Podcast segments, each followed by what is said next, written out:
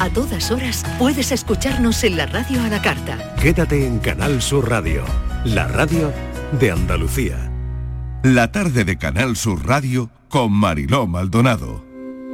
¿Qué te voy a decir si yo acabo de llegar? Si esto es como el mar, ¿quién conoce alguna esquina? Me tengo que inventar para hacerme ver. Empecé por las espinas. Nunca lo escribí en un papel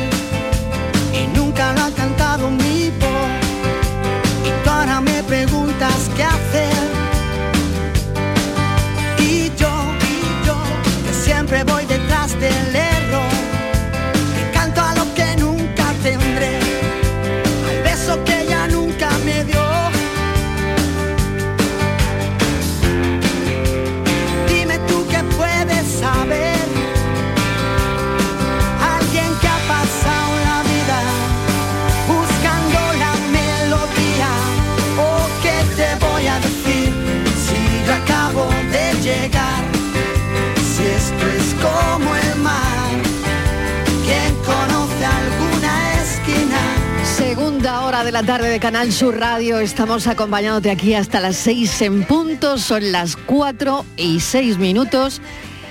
Y nuestra propuesta para el café de hoy no va a dejar indiferente a nadie.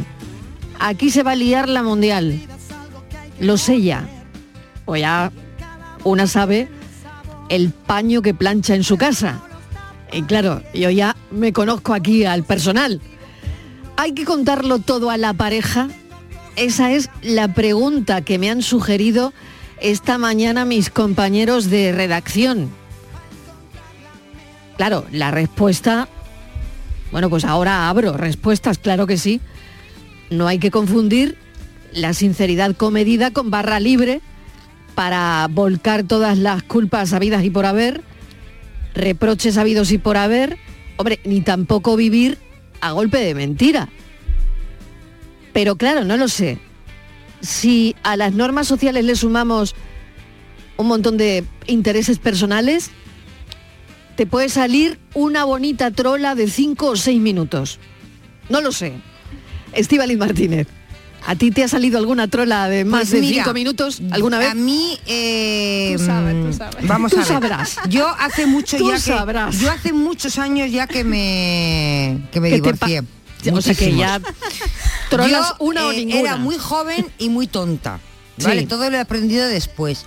Vale. Pero yo ahora no es que eh, contaría. mm, Dice que contar toda la pareja. Sí, esa es la Directamente, pregunta. No, directamente no. No. Pero no es que le, yo es que sería una trola de seis minutos, no, una trola de seis años, Marilo. Me inventaría mi vida. O sea, yo ahora mismo me inventaría mi vida. Hasta el nombre me lo cambiaría. ¿Pero por qué? Porque ya no me da la gana de contar mi vida a nadie. Porque ya está. Bueno, pero a la pareja, Pero que- tú eres muy joven. Ya. ¿eh? Y tú que tienes- siempre esa es lo... Pero yo le voy a decir a Patricia, no hay que contar todo a la pareja. Entonces lo estoy haciendo mal porque yo lo cuento todo. No, Pero él todo no, me no. cuenta nada. A ver, a ver, venga, Todo venga, a ver, no. me está gustando mucho Y esto. alguna Porque así calentamos motores. Mentira piadosa, Venga. mentiras por, con maldad, no. Vamos, hablamos de mentiras piadosas, Marilo, porque luego hay mentiras que son malas, mm, no, mal, con, Con- maldad con no. maldad no, mm. Pero mentiras piadosas, que dice, ¿para qué le voy a contar esto si le voy a dar un disgusto? Imagínate que tu novio es muy, un poco tacaño, muy ahorrador y un poco tacaño. Si te has comprado unos zapatos que te han costado 80 euros, ¿para qué le vas a decir que te han costado 80? Tú dices que te han costado 15, que los has comprado en el mercadillo por 15 euros y el muchacho se queda Pero tan bueno, eso son- verdad, verdad, es una mentira piadosa. Sí, pero sea una Bueno, a ver, infidelidad. Pero sea una infidelidad, Marilo, ¿qué? Pues las Aquí- infidelidades, Bueno, eh, perdona. hablamos de palabras mayores. Vamos a ver, un Patricia. momento, que voy a, sumir, eh, voy a sumar a esta conversación a. Claudia Hernández, Sí. que la tengo por Pero aquí, vamos a ver, Mariló. que va a hacer hoy la paranoia, pero Sí. esto es más que una paranoia Vamos a hoy, ver, ¿eh? vamos a ver. Claudia, a ver. Vamos a ver, una yo cosita. creo que también es tu- Peléate, peléate, es, es tu dinero Claudia. también, o sea, si le, se lo puedes ¿Cómo contar que tu dinero? Hombre, a tu Ahora pareja tú te estás comprando unos zapatos y es tu dinero. Sí. También te digo una cosa, yo creo Pero- creo que tu pareja tiene que ser tu mejor Vamos amigo o bueno, o tu Claro. mejor Claudia, amiga tú o lo eres que muy sea. joven. Entonces, Bueno, más joven todavía Tú que eres yo. muy joven, tú eres muy joven, pero yo sé de parejas de mi edad Sí. que si ella se iba a poner unos zapatos le decía el otros, pero si tienes ya un, otro Pero bueno, ¿a ti zapatos. ¿qué más te da? Porque Bueno, claro, ya, pero. Marilo, Ah, sí, pero, al final te la has comprado pero tú, hay ¿no? gente, bueno, pero hay gente que le gusta, disfruta contando el dinero. Ya. Otros disfrutan que su mujer se compre seis pares de zapatos. Ya. Pero los hay, yo hablo que le gustan. Entonces, ¿para qué le va a dar a ese hombre ese disgusto de que te han costado 80 euros, que igual no duerme en un mes y le hace una úlcera en el estómago? Pues si tú le dices que le ha costado 15, pues ya se lo cree tan feliz. En cuanto a la infidelidad, que es a lo que voy, Patricia, Sí. es que nadie dice la verdad. Nadie. O sea, lo- la noticia sería ¿quién cuenta una infidelidad? Bueno, no, todos son infidelidades, ¿no? Que aquí Ella- yo creo que habla- sí, abrimos el de campo. Ella, ella habla ¿no? de infidelidad, ¿no? Y cuando hay una infidelidad... ya, pero es abrimos no el campo. cuenta. Es lo de los zapatos no que tú estás diciendo también, ¿no? Eso, claro, Claro, yo pero- hablaba de mentiras piadosas. ¿Quién va a decir, mira, cariño, Pero que te tan- acabo, que vengo de acostarme con uno con una? No, pero después de tantos años, por ejemplo, en mi caso, A ver, 16 años. Hombre, que no se dice así tampoco. ¿no? Hombre, así A ver. tampoco se dice, ¿no? Pero... ¿Qué se dice? Esto no es lo que parece. No, tampoco, ¿no? Tengo que hablar contigo. Oye, esa frase, esa frase es muy buena, Sí, claro. Estivaliz, esto Hombre, no es lo que parece. Oh, claro, eso es otro claro. café. Era una cuando amiga, cuando te han dicho, eso no es lo que parece. Claro. Es otro café que, Eh, que haremos esto- otro día, apúntatelo, y- ¿eh? claro, eso- y Marilo, Sí, sí. cosas Esto no es lo de- que parece, me ha encantado, ¿eh? Claro, como los ya como hemos hecho nosotras, yo como he hecho unos cuantos tours en este, sí, tengo unos cuantos máster, claro. Ya. hasta De esto no es lo que parece. ¿Ves? Sí, no, sí, de esto no es lo que parece. Sí. Las cosas que se dicen, ¿sabes?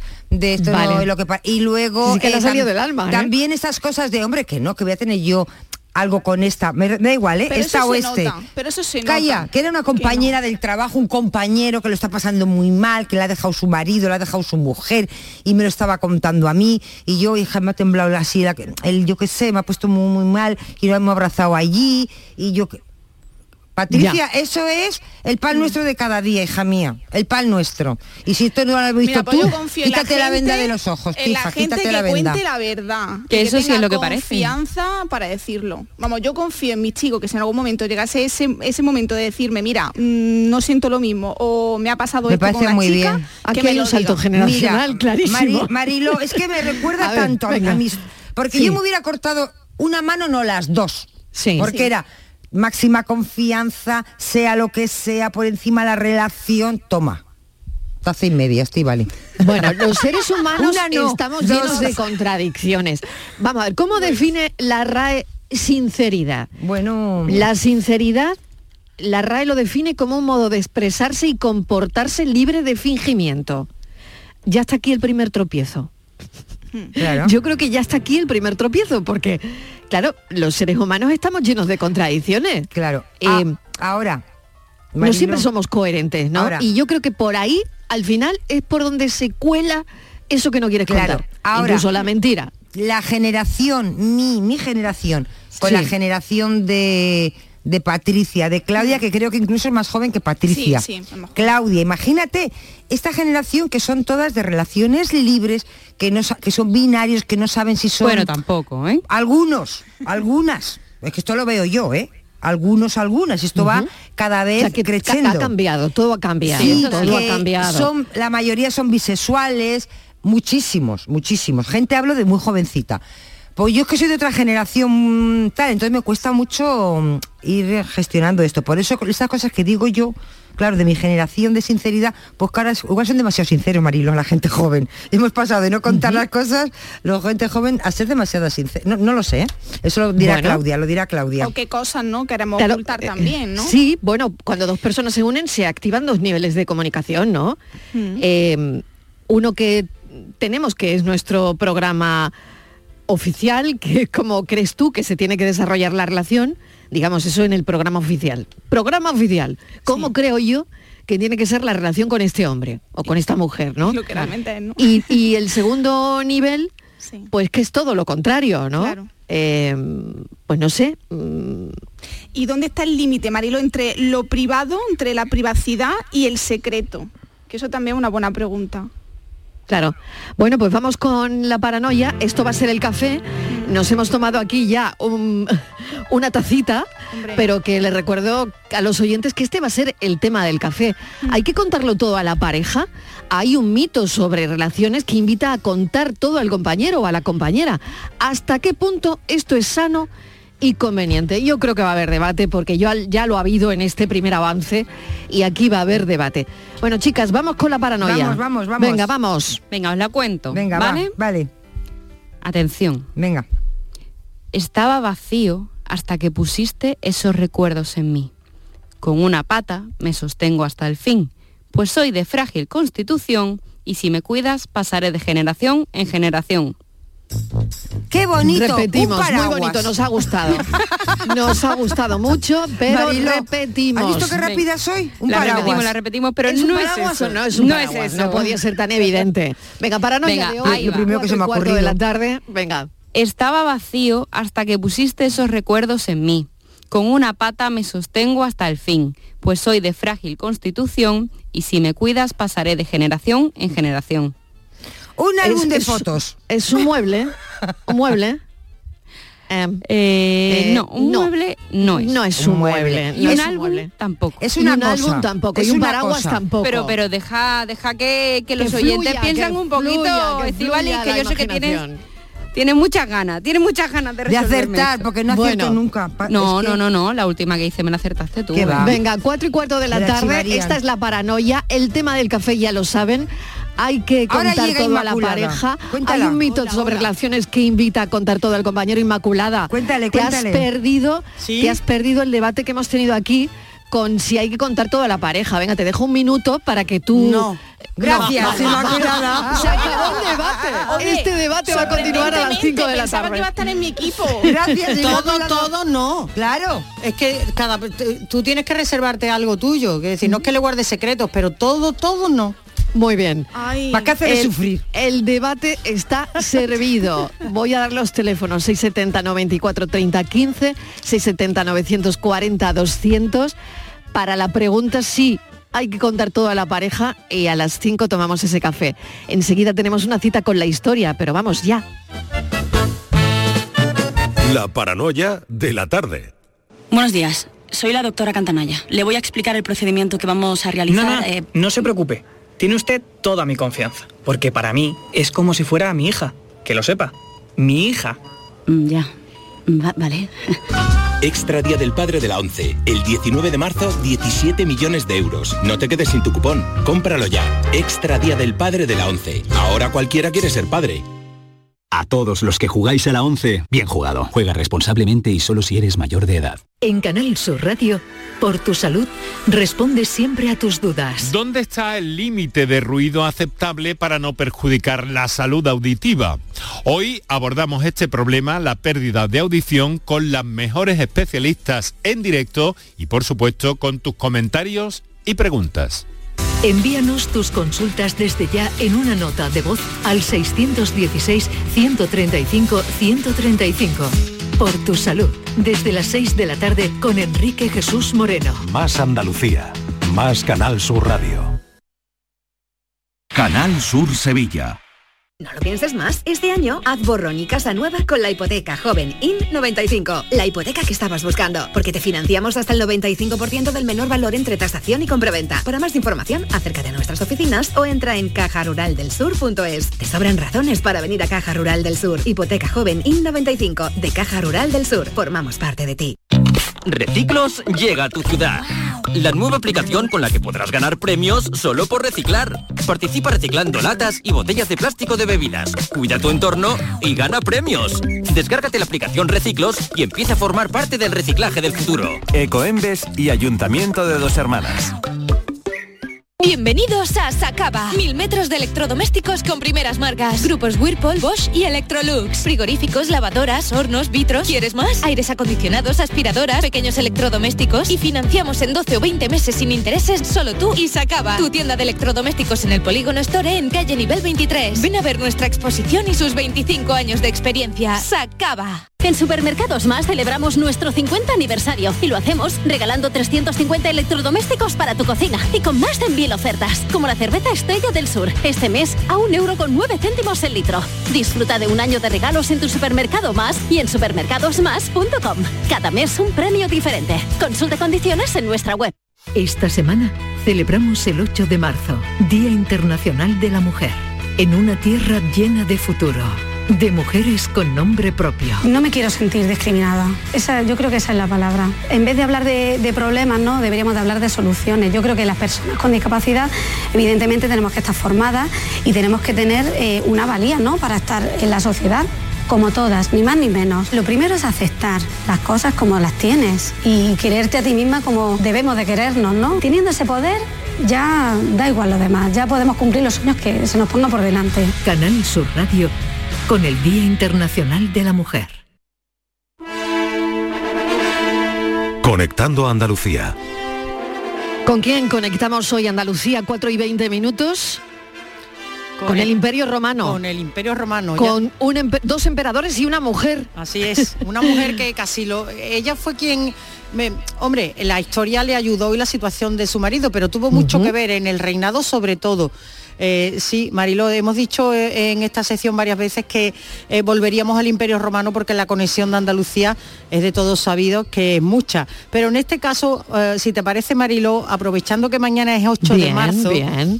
pues he querido adelantarme y ocuparnos de una mujer que cambió el curso de la historia y que tuvo mucho que ver precisamente por su buen hacer y por su personalidad con que su marido fuera emperador, el emperador Trajano. Y no es otra además que la figura de Pompeya Plotina. Mujer de Trajano, ahí es nada. Y hablamos de, de una andaluza, ¿verdad? ¿De dónde era? Ciertamente, era de lo que hoy conocemos como Escacena del Campo, en la provincia de Huelva. Para más señas, nació en lo que se conoce como hoy es el gran yacimiento arqueológico de Tejada la Nueva, un yacimiento de muchísima importancia, y era la antigua Ituchi, es decir, una de las ciudades más importantes o zonas más importantes en ese momento. Y, y ella, como hemos dicho, pues se llamaba Pompeya Plotina. Y aquí habitaba, en Escacena del Campo. Y mm, comentabas que tuvo mucha influencia sobre su marido. Ima, que tuvo que ver exactamente con que su marido llegara a ser emperador. Pues en realidad Mariló es que era una mujer, eh, fíjate que allí hablábamos de los consejos, era buena consejera, era una mujer paciente, era una mujer muy inteligente, eh, amable, benevolente, cualidades que le transmitía, según cuentan las crónicas, eh, al que era su marido, que sirvieron, como digo, para que gobernara Roma además, no solo para llegar, sino para que se mantuviera en el reinado durante 20 años y, él- ella lo acompañó siempre eh, a su marido. Y como hoy sigue pasando en muchas ocasiones era una mujer que siempre estaba detrás de esa eh, eh, allí se cumplía también aquello de que detrás de un gran hombre había una gran mujer. Lo que pasa que ella no se rendía ante eso y estaba siempre a su lado ni por delante ni por detrás a su lado. Y lo convirtió en un personaje universal. Y, y- y de hecho Trajano lo era. Nos lo cuenta Pilar León una catedrática de historia Trajano es un personaje verdaderamente trascendental en la historia universal. Es un hombre no solamente que llevó el imperio de Roma a los límites que nunca se habían soñado, sino que estableció en ellos, en los nuevos territorios, un régimen de provincias de incorporación al, Estado, de incorporación al imperio, todo lo cual tuvo una reverberación grande. Qué interesante lo que supuso esto para Andalucía, ¿no? Y al final eh, estamos viendo cómo el imperio romano eh, estuvo presente, muy presente en nuestra historia. Muchísimo, a lo largo de todos estos siglos, además Trajano tiene una historia apasionante detrás. Ella fue de alguna manera la que influyó para que Trajano eligiera a Adriano, que era su sobrino nieto, como sucesor, y este fue otro de los grandes emperadores, ¿no? Y además le transmitió, él gozaba de una gran popularidad y de reconocimiento a Mariló, porque ella le impulsaba también a hacer obras sociales y una manera distinta hasta entonces de gobernar. Fue un hombre que legisló que tomó medidas, que miró la vertiente que hoy diríamos social de su pueblo y del mundo de, la época, todo lo cual le granjeó una simpatía, le granjeó un aura de popularidad verdaderamente extraordinaria. Y eso es lo que nos ha llegado a nosotros.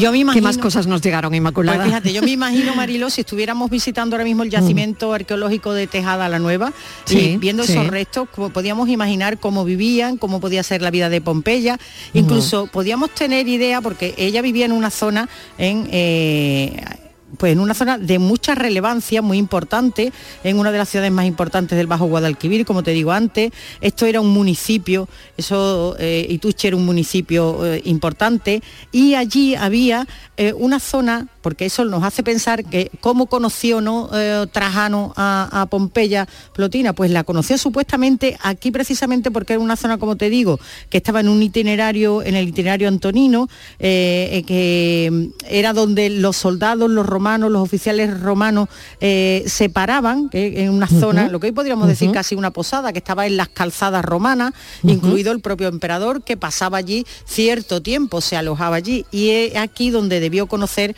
eh, el, el Trajano, que el que fue el primer emperador de origen itálico, donde debió conocer a, su mujer. Y ella eh, lo acompaña en esa entrada triunfal a Roma en uno de los momentos bueno, pues más grandes de la historia y, de la vida de Trajano. Ella estaba ahí, ¿no? Efectivamente, Mariló, así es. La historia recoge que Plotina siempre permaneció al, al lado de su marido, desde mucho antes de que éste fuera efectivamente nombrado emperador, de tal manera que cuando esto ocurre, fue ella quien lo acompañó en su entrada triunfal en Roma, uno de los momentos más destacados de su vida, a pesar de que ella no era una mujer ambiciosa, ni, pero sí él, tanto como su sucesor, sí que le dieron un lugar, ¿no? La convirtieron en una diva, pero ella vivía además, fíjate, con su cuñada y se pone de manifiesto las buenas relaciones, ya sabes cómo eras tú el Imperio Romano, ¿no? Y cómo eran los emperadores, Uf, y la- claro. que, que eso es que Madre mía. nunca mejor dicho, tiritaba Roma, ¿no? Ya ves, madre mía. Pues ella vivía con su cuñada y vivían en perfecta armonía. Y de hecho, cuando su marido murió, lo hizo sin descendencia y como te decía, ella es la que convence a Adriano eh, a Trajano para que fuera Adriano, su sobrino nieto, el que ocupara el lugar. Esto le granjeó algunas críticas, ¿sabes? Y, y- eso, y como estábamos hablando que el imperio romano era tan complicado, bueno, pues al- algunos eh, cuentan las crónicas que ella hizo eso, en fin, porque tenía algo que ver con Adriano, pero lo verdaderamente es que ella eh, sabía que Adriano eh, iba a poder dar continuidad a lo que Trajano siempre había iniciado. Y lo que sí está claro es que siempre estuvieron juntos, porque eh, Trajano sufrió lo que hoy llamaríamos un ictus y estuvo eh, postrado en la cama mucho tiempo. Y ella no se movió de su lado, se amaban. Lo cuenta una actriz que la ha representado alguna vez. Cante me maravilla que estuvieron juntos toda la vida, hasta que él murió. De hecho, ella murió a los dos, tres años después de él. Y es cierto que ella la- lo supo acompañar. Fíjate, ¿no? Toda la vida a su lado. En que no Lo de- supo acompañar. Sí, con una particularidad, Mari- Mm. Mariló, que como no tenían hijos, en esa época era complicadísimo no tenerlos. Sin embargo, ellos se mantuvieron siempre unidos. Así que Trajano anexionó un millón de kilómetros cuadrados a los cinco que tenía cuando llegó. Y esto era difícil de superar, pero lo superó eh, Adriano. Así que eso puso de manifiesto que Pompeya era lista, inteligente y que no se equivocaba.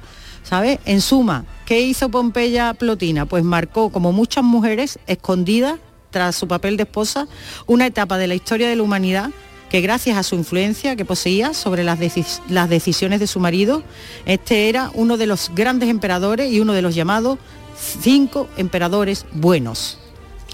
La mujer en la historia. Inmaculada González, muchísimas gracias. Un placer, como siempre. Conectando Andalucía con el Imperio Romano.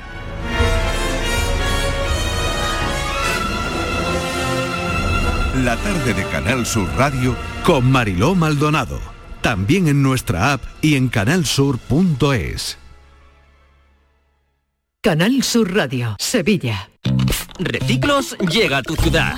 La nueva aplicación con la que podrás ganar premios solo por reciclar. Participa reciclando latas y botellas de plástico de bebidas. Cuida tu entorno y gana premios. Descárgate la aplicación Reciclos y empieza a formar parte del reciclaje del futuro. Ecoembes y Ayuntamiento de Dos Hermanas. HLA Santa Isabel pone a tu disposición la unidad de traumatología y ortopedia especializada en pediatría, columna, hombros y codo, muñeca y mano, cadera, rodilla, tobillo y pie. Con guardias localizadas las 24 horas y los últimos tratamientos en prótesis. Consúltanos en el 954-570004 o en Luis Montoto 100. HLA Santa Isabel, contigo cuando más nos necesitas. Cinco Océanos, la boutique del congelado, abre una nueva tienda en Sevilla, en Dos Hermanas. Hasta el 14 de marzo, pechuga de pollo a 4,80 el kilo. Cinco Océanos, especialistas en productos congelados. Variedad, calidad y precio con la mejor atención. Pechuga de pollo a 4,80 el kilo. Nuevo Cinco Océanos en Dos Hermanas, calle Brasil 13, bloque 1. Soy José Guerrero Yuyu. El 18 de marzo a las 10 de la noche en el Auditorio Nissan Cartuja se celebrará la apertura del primer Festival de Comedia de Andalucía, donde realizarán un homenaje a mi trayectoria. Estaré acompañado de mis compañeros Javi Aguilera, Polifacético y Angelillo, Jorge Perrichi y Jesús Piña. Compra tus entradas en auditorionissancartuja.com. Hay gente para todo y el programa del Yuyu es de gente que le pone humor y alegría al día a día. Esto ha pasado en una youtuber de Tailandia que se ha grabado comiéndose un murciélago. Les gusta mirar el lado bueno de la vida por muy surrealista que pueda parecer. Tomaba una, una gran sopa, una sopa de picadillo para ir a murciélago de aquí. El programa del Yuyu, gente genuinamente original. Dejaros ya de hacer el primo. En vez de un murciélago, comerse un langostino. De lunes a jueves a las 10 de la noche. Más Andalucía. Más Canal Sur Radio. La tarde de Canal Sur Radio con Mariló Maldonado.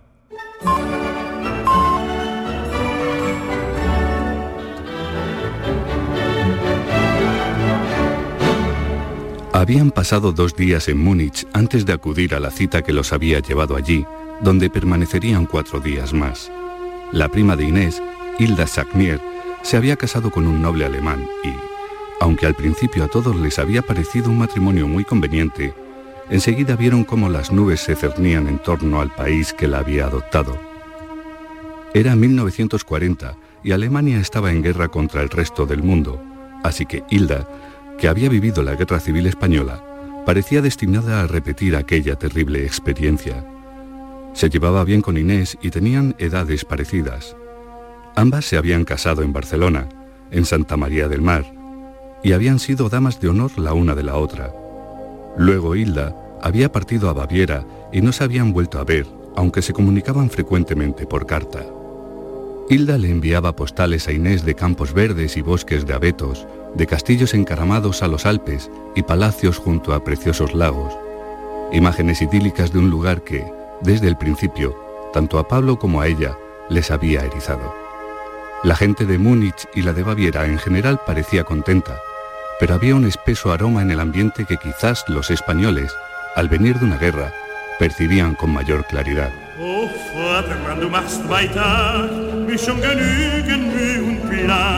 Die nach jeder Diplomat, doch meistenteils für sich privat, um eins bin ich schon im Büro, doch bin ich gleich drauf anderswo, weil man den ganzen lieben Tag nicht immer im Büro sein mag.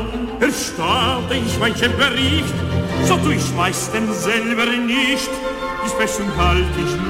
ein. La voz de los valientes de Rafael Tarradas Bulto recrea ese universo de la Segunda Guerra Mundial en el que distintos héroes anónimos dan todo lo que tienen con el objetivo de visibilizar y apoyar las diferentes injusticias y más que injusticias hubo en el suelo en suelo alemán. A modo, por ejemplo, de Oskar Schlinder, ¿no? Son personajes que trazan estrategias, salvoconductos para ayudar a miles de personas a evitar las represalias del nazismo. Hablábamos hace un momento de una parte de la historia, el Imperio Romano, pero desgraciadamente aquí tenemos que hablar de otra, de, esa, de ese universo, de la Segunda Guerra Mundial. Rafael Terradas Bulto, bienvenido, gracias por acompañarnos. No, gracias a vosotros por invitarme. ¿Qué tal estáis? Muy bien, La voz de los valientes, otra novela coral en un periodo histórico convulso en el que las relaciones de poder, el dinero, el amor se mezclan con la muerte, la tiranía, la destrucción. Sí, sí, es una, es una época, eh, a ver, que dentro de su dureza es fascinante. La prueba es que realmente parece que es un tema que no se acaba, ¿no? Eh, Siempre, siempre hay libros de la Segunda Guerra Mundial, pues que realmente a la que investigas un poco te sorprendes con cosas nuevas y, y claro, hay tanta gente que vivió tantas cosas diferentes que, que siempre es interesante volver sobre ello, ¿no? Yo, yo estoy súper enganchado a al tema y espero que, que- que el lector también se, se entretenga y se divierta con, el, con la novela. ¿Y qué es lo primero que te enganchó de la Segunda Guerra Mundial? Porque me imagino que te habrás documentado, habrás leído mucho sobre esto. Esta es una novela para recomendar, desde luego, porque recrea ese universo de la Segunda Guerra Mundial, ¿no? Eh, en- ficcionado, pero no sé si también recomendarías a alguien que se quiere introducir eh, como tú lo hiciste, pues no sé con qué empezaste o qué recomendarías. Mira, yo el, que creo que la documentación sobre la Segunda Guerra Mundial es súper extensa y, y- y Ujú. realmente el que quiera acudir a ella va a encontrar información de todo tipo y, muy diferente, ¿no? Eh, a mí lo que, me, lo que me enganchó, yo siempre es un tema que me, que me ha, que me ha interesado mucho, pero lo que, me, lo que he buscado con este libro es también hacer comprender al lector en primer lugar, la dimensión del nazismo, porque se piensa que es una cosa de Alemania, y realmente fue una cosa, un movimiento muy europeo, ¿no? Hubo mucha gente de muchos países a los que les gustó. Sí, Hitler era un, un monstruo, pero un monstruo muy seductor, muy carismático, que enganchó a mucha gente. Y por otro lado también pensar que la, la disidencia del nazismo también fue una cosa que no se dio solamente fuera de Alemania, se dio también en Alemania, ¿no? Entonces yo lo que hago es, eh, explicar al lector esta dualidad. Al final tenemos a unas, a unas personas, los protagonistas son dos españoles, en el corazón del Tercer Reich, ¿no? Una es una chica, una chica española que se ha casado con un aristócrata alemán y que el aristócrata, el conde, poco a poco se va convirtiendo en al nazismo cada vez Se va más furor. radicalizando. Muchísimo, muchísimo. Y entonces al principio ella hace lo que hacemos un poco todos, ¿no? Justificamos, intentamos mirar hacia otro lado, pensamos, bueno, esto será pasajero, esto... Luego ya ve que no, no va a ser pasajero y dice, bueno, pues cuando, cuando abra los ojos yo estaré al lado de él para, para apoyarle, ¿no? Para, para, para, para, para decirle que, que yo, que yo estoy, que, que- que yo no le abandono. Y luego al final se le cae la venda a los ojos a, ella misma y dice, mi marido ya ha cambiado, nunca va a volver a ser como era y, mi marido es otra persona y es una persona contra la que yo tengo que luchar, ¿no? Y es, y es, y es un poco el- el- lo que le pasó a algunos alemanes, de repente decir, oye, esto, esto ya no tiene pase, esto no, esto no lo podemos dejar pasar, ¿no? Lo que pasa que el, que el nazismo era tan efectivo con la disidencia que muchos de estos héroes han quedado en el anonimato, porque nunca se supo de ellos porque fueron Claro. apresados, pues mandaron Claro. a campos de concentración. Claro. Sí, sí. Eh, pero vamos, esa es, esa es un poco la visión. Por un lado, ya te digo, la de una de una aristócrata española en, en Alemania, ¿vale? Con este, con el entorno de la aristocracia, que era como los, los nazis los consideraban como la élite de la élite de los arios, ¿no? Y por otro lado tenemos a un protagonista también español, que es un industrial que empieza a hacer negocios con Alemania. Y en un momento dado accede a unas cotas de, de contactos muy importantes, lo que hace que los aliados le contacten y le digan, oye, eh, nosotros sabemos que tú has sido espía en el pasado, ahora estás dedicado a tus negocios, pero creemos que podrías volver a ser espía porque estás relacionándote con gente que nos interesa mucho. Y él, que en el fondo lleva un disfraz puesto, porque solamente por ser eh, industrial, por estar en la España de Franco, todo el mundo se piensa que tiene que ser nazi, resulta que es un ferviente antinazi, con lo cual empieza a trabajar también por los aliados. O sea que tienes- tenemos estas dos patas, ¿no? El, el- el industrial relacionándose con los industriales y viendo cómo pasar información a los aliados, y por el otro lado esta española, aristócrata por matrimonio con un conde alemán, que también empieza a alternar con un, la élite de la aristocracia y empieza a actuar también a favor de los refugiados y en contra de los, de los Ujú. nazis. Rafa, ¿cómo te llega a ti esta historia? Porque por otro lado destaca José Manuel Bultó, que participa en una misión secreta de campo que le lleva a codearse con mandos nazis. Eh, no sé si esto de alguna manera te llega, eh, porque bueno. util- utilizas ahí tu apellido, ¿no? Sí, mira, utilizo mi apellido porque yo sí que es verdad que un hermano de mi abuelo em, creemos que fue Bueno, estamos espía. hablando con eh, nieto de los Bultó, ¿no? Sí, E- o Esa sea, sería tu... Claro, o sea, mi, mi, mi, Claro. mi- abuelo se, se llamaba Paco Bulto y mi madre mi madre Lucía Bulto. Entonces yo soy Rafael Tarradas Bulto. Em, pues eh, era un hermano de mi abuelo. em, desde hace tiempo sospechábamos que, que- que había sido espía en la Guerra Civil Española. Em, lo que pasa que lo de ser espía, el buen espía nunca dice que es espía, nunca lo acaba de reconocer. Y más en esa época era como un poco deshonroso ser espía, porque al final estabas traicionando y mintiendo, que eran dos cosas, sobre todo mentir, una cosa inconcebible para un tipo de gente de una época. ¿no? Entonces eh, nunca lo acabó de confesar, pero sí que es verdad que cuando explicaba su- sus épocas de guerra, estaba todo el rato en sitios que no le tocaban, ¿no? Y no se sabía muy bien a qué división pertenecía y nunca lo acabó de decir. Y el- el- O sea que la sospecha es muy alta. la sospecha es alta también, ¿no? pues sí, porque es que además el Claro. servicio de espionaje del, del bando nacional empezó en Barcelona.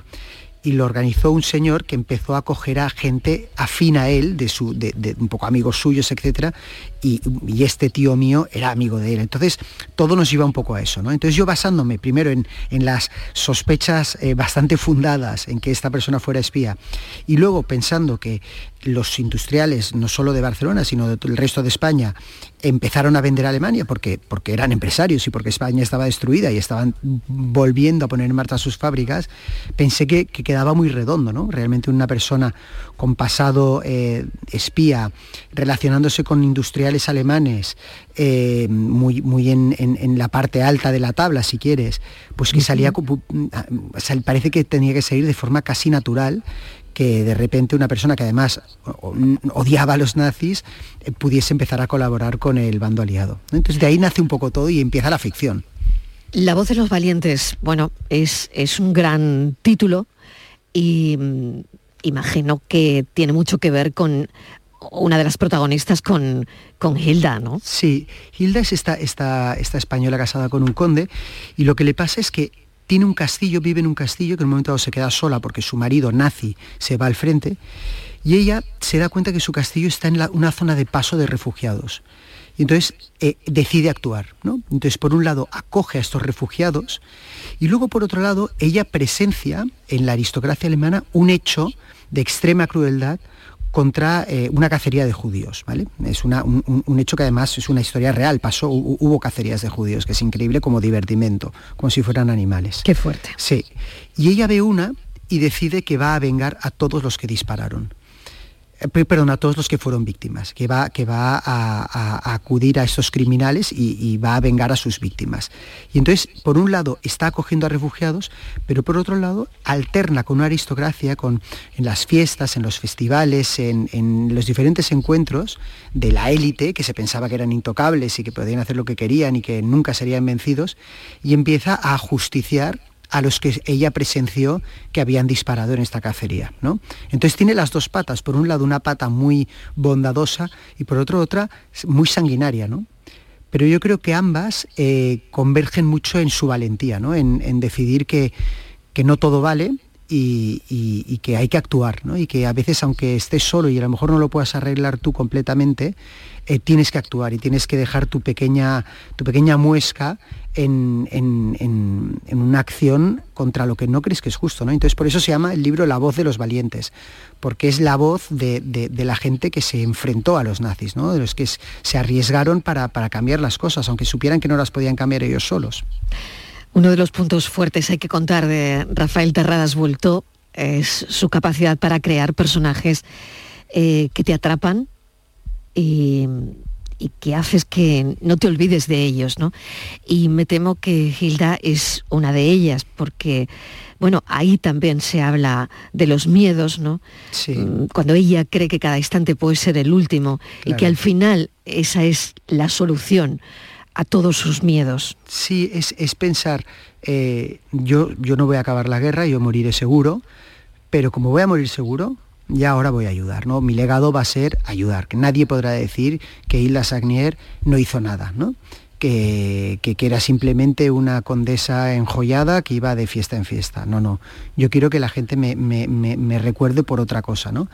Y, y, se pone a ello. Y, y a mí me parece que, que, es un pequeño homenaje también a la cantidad de gente que hizo cosas parecidas, ¿no? Uh -huh. eh, que fingieron en ser quienes no eran. Efectivamente, ¿no? En, en esconderse. Uh -huh. y, luego, mira, uh -huh. mañana justo es el, el, Día de la Mujer, el papel de la mujer también en las guerras, ¿no? Sin duda. Eh, que Fíjate siempre... que tenemos una. Claro. En en Ucrania, en sí, suelo sí, europeo. Efectivamente. Imagínate. Sí, sí, pero que al final siempre se piensa, pero ahora las mujeres pues, luchan en las, el, con rifle en mano, ¿no? Mm. Fusil en mano. Eh, en esa época se quedaban en, en, la retaguardia y siempre pienso que a lo mejor no se ha valorado lo suficiente eso, ¿no? Porque ¿qué es, qué es peor? ¿Estar en una trinchera disparando o estar intentando eh, guardar lo poco que queda detrás, ¿no? Ocuparte de, de tus hijos, de tu casa, ¿no? Que, que, cuando acabe la guerra haya algún lugar al que volver. Eso me parece que tiene que ser casi, casi más estresante y más duro, ¿no? Decir, uh -huh. oye, eh, yo, yo aquí lo tengo que aguantar todo, ¿no? Eh, mujeres que se morían de hambre por dar de comer a sus hijos.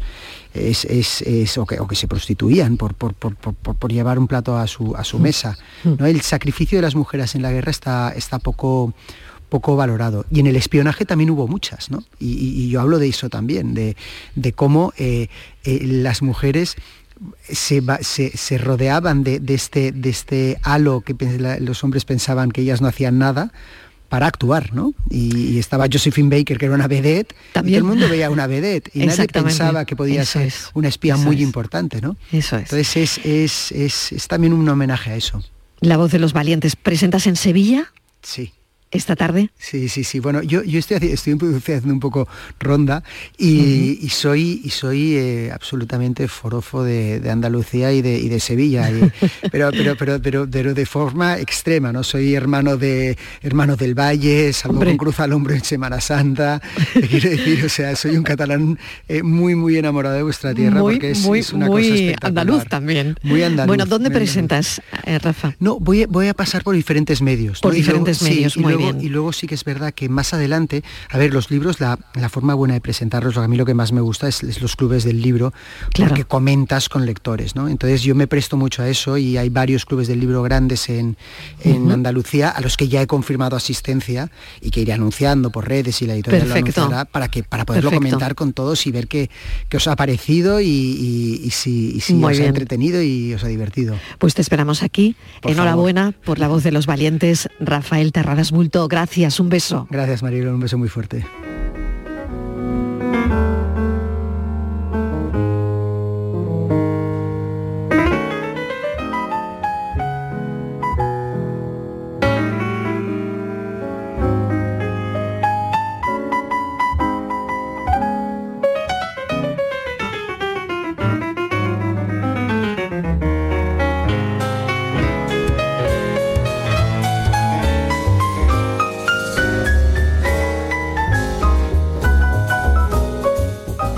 Cuarto. La música es un lenguaje universal y del alma que es capaz de despertar emociones, sensaciones, recuerdos únicos. La música puede ser de cualquier cultura, de cualquier país, en cualquier idioma, pero es capaz de evocar pues todo lo que sentimos ahora.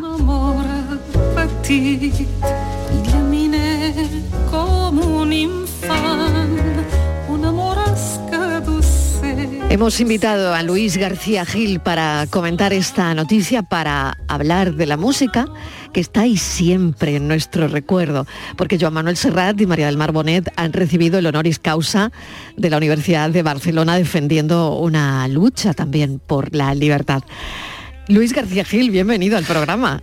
Buenas tardes, Mariló, un placer. Gracias por acompañarnos. Bueno, si tengo que hablar de Serrat con alguien que ha publicado sobre Serrat, Em, un bueno, un, libro que es, mm, pues no sé si a mitad, dime tú, no sé si biografía o no, pero sí que tuvo mucho éxito esta publicación tuya, Luis. Sí, bueno, sobre Serrat he sido muy insistente, porque publiqué, publiqué el Serrat. Serrat canción a canción, que luego se rebautizó como Cantares y Huellas, luego Serrat y los poetas, Mediterráneo Serrat en la encrucijada, Serrat y Sabina, que era un diccionario a vista de pájaro de los dos, y amenazo con más libros sobre Serrat, o sea que la cosa, la cosa continúa. o sea que hemos ido a la persona que teníamos que ir. bueno, lo, intento, yo no sé si Serrat me va, me va a retirar el saludo ya por pesado, pero bueno, de momento, de momento me tiene mucho, mucho aprecio por todo este pues, trabajo ¿no? desarrollado sobre su persona. Claro que sí. Bueno, pues cuéntame, eh, porque mm, hemos seleccionado algunas canciones por este honoris causa que le han dado y mm, no sé. Hermosamente compartido, además. Hermosamente compartido con María del Mar. María del Mar y, y, Joan Manuel vienen de un mismo ámbito, de un lenguaje que es el lenguaje de la nova canso. Ahí, ahí los dos se conocieron Ahí los dos desarrollaron una trayectoria en los primeros años muy, muy en paralelo y de hecho esta canción del amor petit que, sonaba y que está sonando de, fondo es una canción de Joan Manuel Serrat grabada en un disco llamado Tal con Raya, tal como sale en catalán en el año 1980 y una canción que terminó haciendo suya María del Mar Bonet, ¿no? De ahí combinar un poquito el acercamiento de María del Mar a la obra de, de, Serrat, como Serrat también se ha acercado, el No trobarás la mar, a la obra de, de María del Mar Bonet.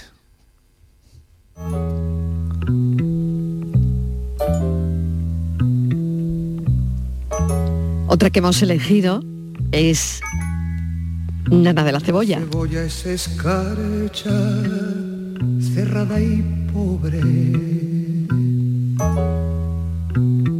escarcha de tus días y de mis noches. Hambre y cebolla. A mí me viene el olor de la cebolla. Sin duda. Luis, bueno, de verdad que me viene el olor de la cebolla cuando Claro. escucho esta canción. es algo estremecedor, ya el poema de Miguel Hernández lo es, y la hemos traído también porque se cumplen 50 años de la aparición de esta canción, del disco de Miguel Hernández de, de Joan Manuel Serrat, tan maravilloso. Es, verdad que el disco eh, aparece a, finales de 1972, pero cuando Nanas de la Cebolla se alza, ojo, a la primera posición de las listas de éxitos en la música en España, es en el año 1973. Por tanto, era, era obligado ¿no? que, que sonara esta, esta canción, que ojo, la música no es de Serrat, es de Alberto Cortés y el arreglo de Francés Burrul, y entre todos pues hacen una absoluta maravilla redondeada por la interpretación tan genial y tan genuina de, de Joan Manuel. Una mujer morena, resuelta en luna, se derrama hilo a hilo sobre la cuna. Ríete niño, que te traigo la luna cuando es preciso. Y de la nana de la cebolla, Luis García Gil ha elegido otra de mis preferidas que nos invita a sentir la vida en cada instante. No existe la felicidad, la felicidad consiste. ¿Qué te parece, Luis? Me parece ma- maravilloso, que me va a parecer. de vez en cuando la vida. De vez en cuando la vida nos besa en la boca y a colores se despliega como un atlas. Nos pasea por las calles en volandas y nos sentimos en buenas manos. Se hace de nuestra medida. Toma nuestro paso. Proyecta tantos mensajes, Luis. Yo creo que eh, Otra cuando dice grandes, eso, claro. sí, cuando dice eso de de vez en cuando la vida toma conmigo café y está tan bonita que da gusto a verla. Claro, es la- Eh, es la, vida, ¿no? Con su, es la vida, ¿no? Es, su- es reivindicar eh, todas las reglas de la felicidad, ¿no? y luego ese final que te deja un totalmente fuera de juego porque de pronto la, la vida tiene, tiene, tiene un Mm. revés y el revés puede ser trágico o, o amargo. De esta canción se cumplen 40 años porque la graba Serrat en el disco Cada Loco con su tema. De sus 40 discos- años tiene esta canción. Sí, 40 No años. me, no me digas, Año Luis. 1983. fue Pero cuando la tan, grabó. tan rápido ha pasado el tiempo. Bueno, bueno, pasa muy rápido, pasa muy Qué rápido. barbaridad, pero 40 años tiene esta canción. Pensemos que es una canción que está muy viva y, y que parece compuesta ayer mismo. Totalmente. De vez en cuando la vida se nos brinda en cueros y nos regala un sueño tan escurridizo que hay que andarlo de puntillas por no romper De vez en cuando la vida afina con el pincel. Estamos tan metidos en la matraca del día a día que da gusto, Luis, escuchar eh, con un poquito de detenimiento determinadas canciones, ¿no? Esta es una reivindicación de la felicidad, pero también un recordatorio de los calambrazos que nos da la vida, ¿no? De los reveses, de las pérdidas, en fin. Sin duda, y esa capacidad que tiene Serrat de sublimar lo, lo cotidiano. Esta canción le ha acompañado en, en su última gira de despedida, El vicio de cantar. No podía faltar esta, esta obra maestra de, de su repertorio. Y la verdad es que desde que la grabó no ha dejado de, de acompañarle sucesivamente y en, y en distintos momentos de, de su carrera.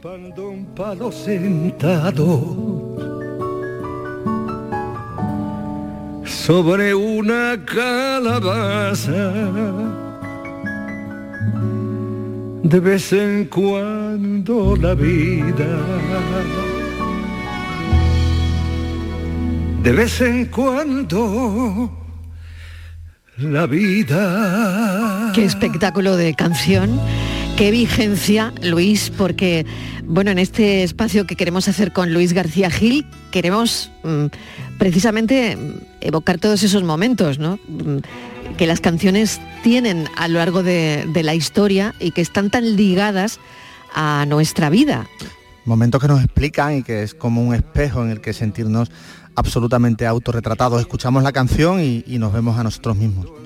Como por ejemplo el tirititero.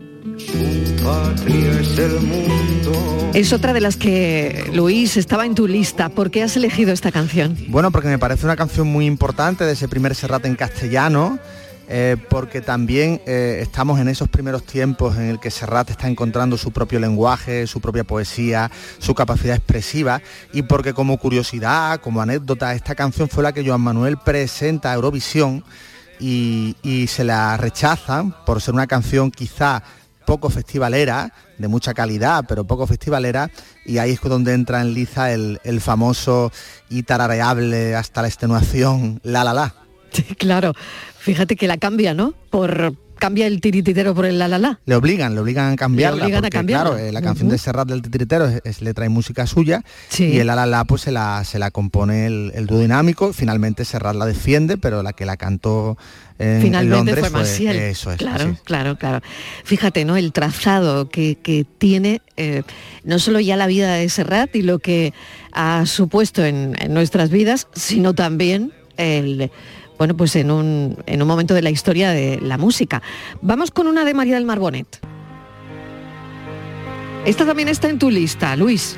Claro, era, era infaltable porque yo creo que es una de las grandes grabaciones de María del Mar, muy temprana, por cierto, del año 71 en el EP, grabada en Francia, y se llama El Águila Negra, se traduciría como el, Águila Negra.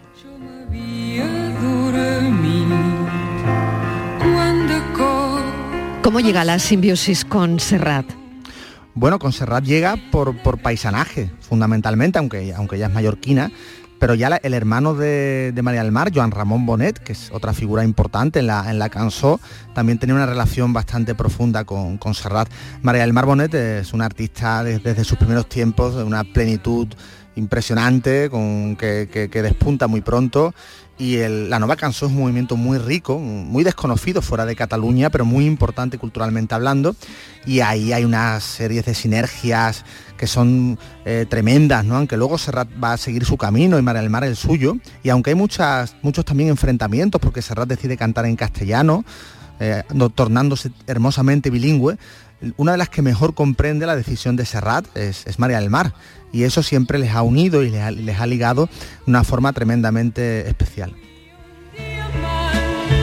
Gracias con letras mayúsculas Luis García Gil por esta incursión en la vida de, de Serrat. Ahí está toda la literatura, eh, además todos los libros Serrat, canción a canción, en fin, todo lo que eh, tiene Luis García Gil publicado de Serrat. Y nos hemos acercado hoy a Serrat porque ha recibido el honoris causa de la Universidad de Barcelona. Mil gracias Luis, un beso. Mil gracias a ti, un beso Mariló y buena tarde. Buena tarde. Amante de Serrat, seguro que también es mi compañero Enrique Jesús Moreno. Enrique, adelante, vamos con los contenidos de hoy. Qué bonito, qué bonito el Sí, repaso sí, sí. De Luis Eh, García. Hay que tener buen oído, hay que tener buen oído para escuchar bien a Serrat cuando canta así, cuando canta asado y cuando dice. Mm. También cuando dice Serrat, dice muchas cosas buenas. Oye, eh, mira, eh, por eso es que hoy vamos a hablar de- del oído. Anda. Vamos a hablar del oído, sí, sí, Oye, sí. qué bien que, que lo has hilado de una manera que digo, madre mía. Sí, claro, hay digo, que le tener falta decir que vamos a hablar del oído. Despierto el oído, claro, audiología, los límites del ruido Perfecto. y otras afecciones auditivas, la pérdida de audición escuchar. y las enfermedades del oído, que son muchas. El 75% de los habitantes de las ciudades eh, pues se padece algún tipo de, de sordera en alguna medida. Mira, eh, además se acaba de celebrar el Día Mundial del Cuidado del Oído y la Audición. Por eso hemos convocado a Ah, yo no te he dicho. No. Claro, que estamos convocando a doctoras, enfermeras, Sí. solo especialistas femeninas esta semana en un Bueno. guiño. Eh, a modo Qué de homenaje, son muchas las que pasan por nuestro programa, pero esta, esta semana hemos dicho, oh, pues venga, Ellas. todo, todo señoras. Ellas, sí, muy y entonces vamos a tener a Amparo Postigo, que es eh, audióloga, eh, muy prestigiosa en nuestra tierra, trabaja actualmente en Sevilla, aunque hoy la cogemos en Almería, donde también trabaja y nos va a acompañar para el programa. Y contamos también con la doctora Paula Vázquez, que, es, eh, eh, que trabaja en el Hospital Universitario Centro de Andalucía, eh, de Asturias, perdóname, Hospital Central Universitario de Asturias, y que es la vocal de la Comisión de, de Audiología de la Sociedad Española de Otorrinolaringología. Así que con ellas abordar la pérdida de audición, las enfermedades del oído y todo aquello que nuestros oyentes quieran eh, plantear eh, para mantener una buena salud auditiva, que es muy importante para luego escuchar bien a Serrat y todo lo que tenemos que oír. Perfecto. No solo de Serrat. No solo de Muchísimas Serrat gracias. Vive el hombre. Exactamente, gracias. Hasta luego. Noticias hasta ahora. Adiós.